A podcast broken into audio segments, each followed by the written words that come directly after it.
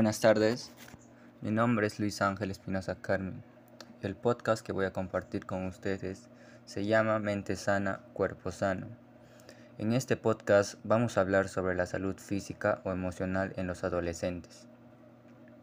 Cuando hablamos de condiciones de salud para aprender, nos referimos a la salud física, al cuidado de sí mismo, a la nutrición adecuada, al desarrollo de una actividad física de interés, a la prevención de adicciones y accidentología. La mayor parte de actividad física que debe hacer un adolescente debe ser el aeróbico, ya que implica usar músculos grandes y debe practicarse durante un buen tiempo. Los beneficios de la actividad física y el deporte en los niños son una mejor condición física, ya que reduce la grasa, disminuye el riesgo de enfermedades cardiovasculares y metabólicas, también mejora la salud ósea y menos síntomas de depresión. ¿Qué pasa si un adolescente no realiza actividades físicas? Pues la falta de actividades físicas es un factor de riesgo considerable para las enfermedades no transmitibles, así como los accidentes cerebrovasculares, la diabetes y el cáncer. Los adolescentes pueden beneficiar su salud casi a través de cualquier actividad que disfruten, como andar en patineta, patinar sobre ruedas, yoga, natación, danza o patear una pelota de trapo en la vereda.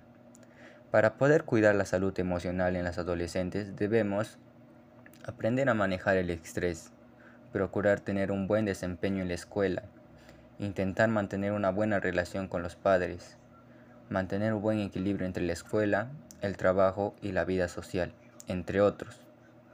Para poder promover el bienestar de todos los estudiantes en tiempos de pandemia, debemos de mantener rutinas y horarios claros.